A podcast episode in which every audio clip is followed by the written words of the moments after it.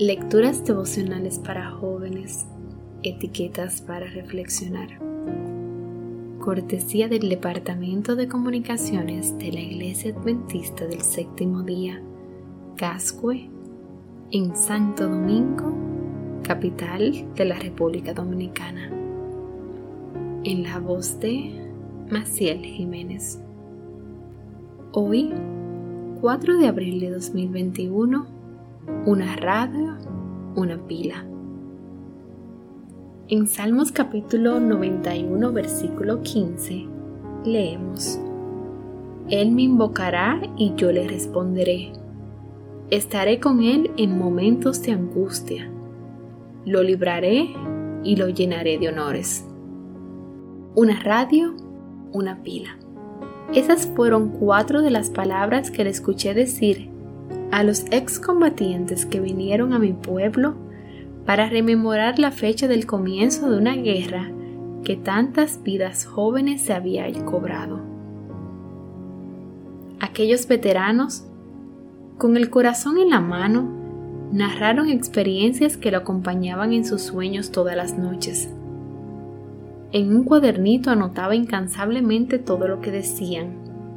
Contaban una historia que yo conocía muy poco.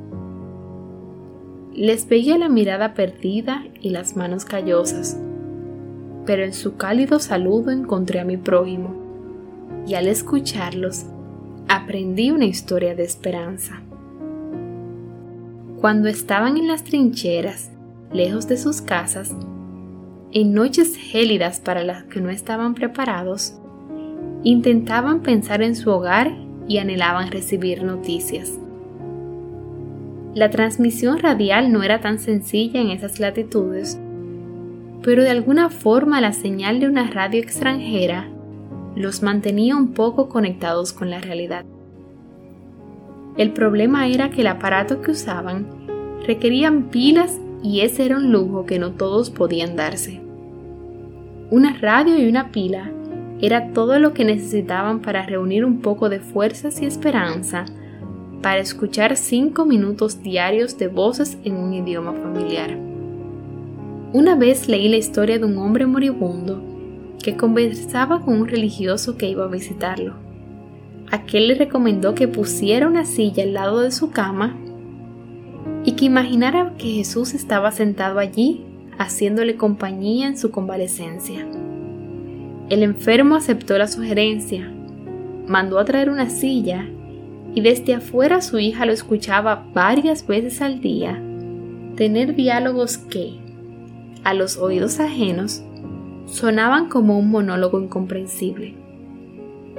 Un día, al entrar a la habitación, lo encontraron ya muerto, pero con su mano extendida hacia la silla.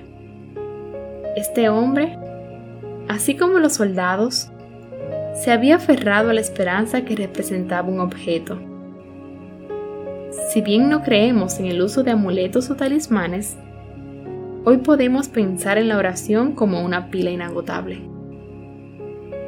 Para conectarnos con la esperanza indispensable, no hacen falta ni pilas, ni sillas, ni muñequitos de la suerte. Aferrémonos a nuestro amigo Jesús. Alcanza con doblar las rodillas o simplemente bajar los párpados para encontrar esa conexión vital. Ojalá su voz te resulte tan preciosa y familiar como aquella transmisión radial.